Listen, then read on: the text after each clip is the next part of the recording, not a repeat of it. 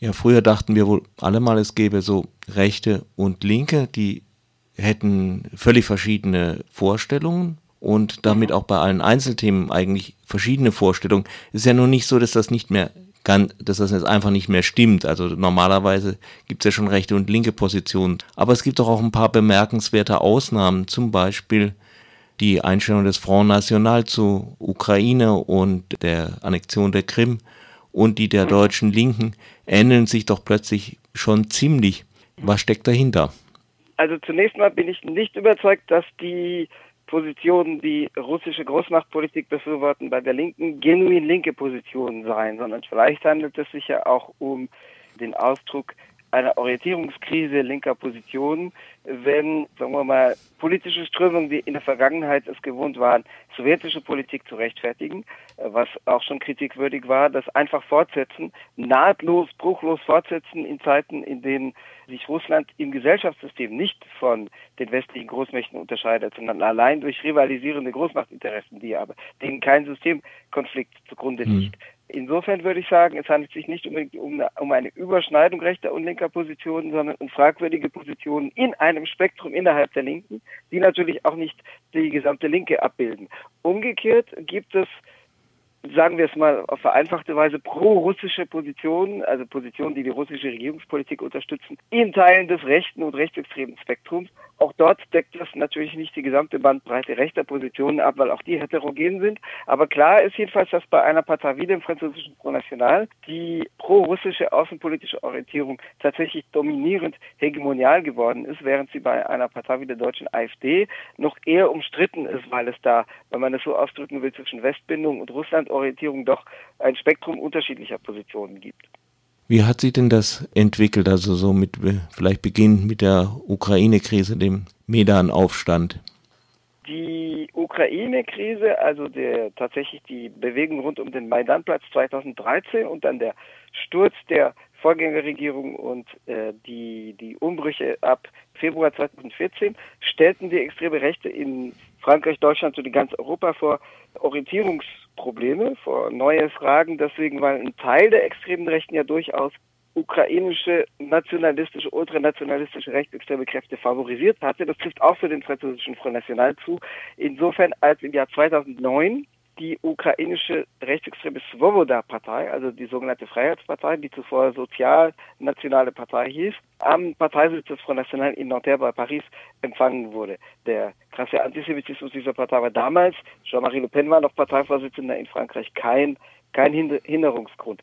Als die Umbrüche in der Ukraine sich ereigneten und als der große Nachbar Russland äh, dann seine Ansprüche anmeldete und sich zu Wort meldete, äh, insbesondere was äh, Gebiets Gebiete, umstrittene, umkämpfte Gebiete im Osten der Ukraine betrifft, also Donetsk und Lugansk und was die Halbinsel Krim betrifft, äh, da äh, fächerte sich das äh, Spektrum der Positionen innerhalb der extremen Rechten auf. Es war dann nur eine kleine Minderheit innerhalb der extremen Rechten in Europa, die weiterhin sozusagen standhaft straff zu ihren ukrainischen Kameraden stand, während die Mehrheit der rechtsextremen Kräfte in im westlichen Europa in das pro-russische Lager, also das Lager, das die russische Regierung unterstützt, überlief. Das hat damit zu tun, dass Russland als wichtiger, attraktiver strategischer Partner erscheint. Das hat verschiedene Gründe. Natürlich hat es außenpolitische Gründe, also sozusagen die, die Sichtweise, dass es hier eine Macht gäbe, die die Selbstbehauptung gegenüber den USA betreibt, die eigene Ansprüche anstellt, die etwa in Syrien ein Folterregime, das auch durch den Front National sehr stark unterstützt wird, quasi an der Macht hält, weil die, die russische Intervention doch sehr entscheidend war für das politische mhm. Überleben des Assad-Regimes.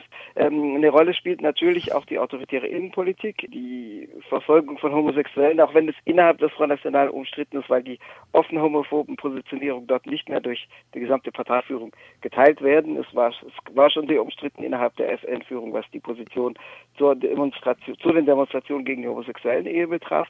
Die in Anführungszeichen Lösung des tschetschenischen Problems, also die beiden Kriege, 1994 bis 1996 ab 2000, die trafen natürlich auch auf Sympathie bei der extremen Rechten in Europa, die hier eine Möglichkeit fand, sozusagen in Anführungszeichen das Moslem-Problem zu lösen, also natürlich mit drastisch autoritären, gewaltförmigen Mitteln. Aus diesen verschiedenen Gründen gilt die Politik der russischen Machthaber beim Front National als attraktiv. Natürlich nicht aufgrund der Kontinuitäten zur sowjetischen Ära, die es auch gibt, insbesondere in den Repressionsapparaten, weil, äh, sagen wir mal, das der in Anführungszeichen, in dicken Anführungszeichen kommunistische Aspekt ist, aber der Front National unterscheidet zwischen der Sowjetunion gestern, die als böse markiert wird, und dem heutigen Russland, das als auf, auf dem Wege nationaler und christlicher Orientierung äh, sich, sich orientierend äh, begriffen wird. Ein weiterer Grund ist die, der relative Rohstoffreichtum Russlands, weil etwa in den geopolitischen Konzepten der Front Nationalführung Russland im Kern als Rohstofflieferant eingeplant wird, der äh, an die Stelle der Beziehung zu Afrika als bisherigem Rohstofflieferanten für die Ex-Kolonialmacht Frankreich treten soll, weil man eben versucht, äh, zu Afrika die Beziehungen nicht zu kappen. Also militärisch will etwa der Front National weiterhin in äh, Afrika präsent bleiben. Also er will die französische Militärpräsenz aufrechterhalten. Er will diese Beziehungen aber doch reduzieren, unter anderem, weil es sich natürlich um Herkunftsländer für Einwanderung handelt. Und äh, im Front National Programm ist etwa seit 2011 vorgesehen, dass eben Russland als Rohstofflieferant zum Teil an die Stelle der früheren Kolonien in Afrika und Asien tritt. Das alles sind Gründe, warum die Mehrheit, doch die, die, der hegemoniale Block etwa in der Parteiführung des Front National dann auf Positionen, die die russischen Machthaber auch in ihren Ambitionen gegenüber der Ukraine unterstützten, umschwenkte ab Anfang 2014 und dann eben auch die Annexion der Krim de facto unterstützt hat. Nun gibt es ja immer wieder äh, äh, die Behauptung, der Front National sei von, ja, von russischen Banken finanziert worden. Das ist nicht nur eine Behauptung, sondern es ist eine Tatsache, die auch eingeräumt wird. Es gab auf jeden Fall einen Kredit im Jahr 2014, das ist auch kein Staatsgeheimnis, das liegt auf dem Tisch, und zwar über die First Russian Czech Bank.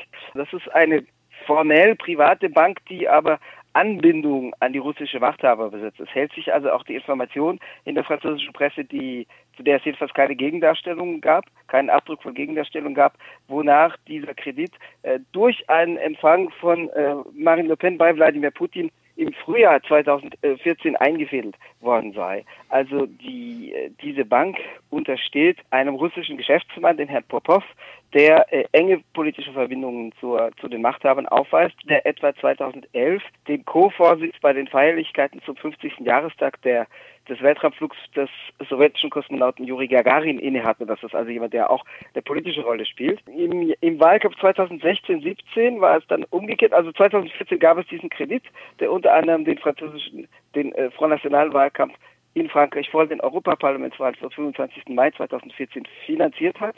Dieser Kredit wurde eingeräumt. Es wurde eben gesagt, ja, die französischen Banken wollten uns eben kein Geld geben, dann haben wir uns den Kredit eben dort geholt. Wo man ihn uns anbot, zu vertretbaren Konditionen, das ist aus laut FN-Darstellung eine unpolitische, eine rein finanzielle Frage gewesen. Das war es eben eben nicht, sondern es äh, soll auf höchster politischer Ebene eingefädelt worden sein. Also die Zeitung Mediapart schrieb, schrieb am 22.11.2014, dass eben ein Treffen zwischen Marine Le Pen und Wladimir Putin selbst äh, vorausgegangen sei. Im Wahlkampf 2016, 2017 war es dann umgekehrt. Der Front National hat von vornherein angekündigt, wir wollen jetzt Geld aus Russland, hat dann aber, äh, die Partei hat dann aber behauptet, sie habe es nicht bekommen, der Front National. Ging also in der Wahlkampf und sagte, wir brauchen Geld. Die französischen Banken geben uns keinen Kredit zu günstigen Konditionen. Wir nehmen es da, wo es herkommt. Also wenn russische Banken uns oder Finanzinstitute uns Kredite gewähren wollen, bitteschön, welcome. Und äh, wenn äh, andere das tun, dann ebenso willkommen. Es war damals teilweise auch eine Rede von äh, Geldern vom Golf, also aus den Vereinigten Arabischen Emiraten, was dann auch politisch gerechtfertigt wurde, weil die Vereinigten Arabischen Emirate sehr in der Repression gegen Islamisten oder generell gegen abweichende Kräfte äh, führend sind. Also die, die VAE haben eine Vorreiterrolle bei der Repression, unter anderem gegen die Muslimbrüder, aber die Repression wird natürlich auf sehr viel breiterer Ebene geführt und nicht nur gegen, gegen Islamisten. Ähm, also der Front hat es dann gerechtfertigt, indem er sagt, das passt jetzt irgendwie noch in die anti-islamistische Allianz hinein. 2017 gibt es bisher keine nachgewiesenen Kredite aus, aus Russland. Der Front hat dann auch Geld aus Frankreich bekommen. Aber äh, diesmal hat man sich von vornherein dazu bekannt. Das politische Bündnis mit den russischen Machthabern, das stand dagegen äh, deutlich im Mittelpunkt, weil einer der drei Präsidenten der einer der drei amtierenden Präsidenten, die Marine Le Pen im Wahlkampf empfangen haben, was ihre staatsmännische oder staatsfrauische Dimension unterstrich, war Wladimir Putin. Er war der dritte, aber der mächtigste von den dreien. Äh, und er empfing Marine Le Pen am 24. März 2017 anderthalb Stunden lang im Kreml. Der Besuch war der russischen Presse vorher angekündigt worden, aber nicht der westlichen Presse. Also stand für die westliche Presse nicht auf der Agenda des Präsidenten. Und es ging einher mit, mit ähm, Berichten in der russischen regimenahen Presse, die Marine Le Pen als die neue Jeanne d'Arc bezeichneten, also in Anspielung auf die von vielen historischen Legenden und Geschichtslegenden, Geschichtslügen umrankte Figur der Jungfrau von Orléans, die im Hundertjährigen Krieg die Engländer bekämpft hat. Die Marine Le Pen hat es jetzt nicht zur Präsidentin geschafft, aber Putin gibt es mhm. noch immer und es gibt ja diese angebliche Einmischung in den USA. Man wird ja vielleicht noch manches erleben müssen diese, diesen Vorwurf, dieser Vorwurf stand auch in Frankreich im Raum, insofern als es äh, Hackerangriffe auf die Website von Emmanuel Macron kurz vor Ende des Wahlkampfes gab und es gab ja auch die Leaks, äh, in denen Details über die Finanzierung von Emmanuel Macron äh, zu lesen waren. Das waren jetzt keine weltbewegenden Sachen, das es ging daraus keine Staatsaffären hervor. Es ging natürlich hervor, dass wohlhabende Leute in Frankreich unter anderem Macron finanzieren. Das wusste man aber im Prinzip. Aber äh, tatsächlich gab es den Versuch, äh, zumindest politisch von russischer Seite sich einzumischen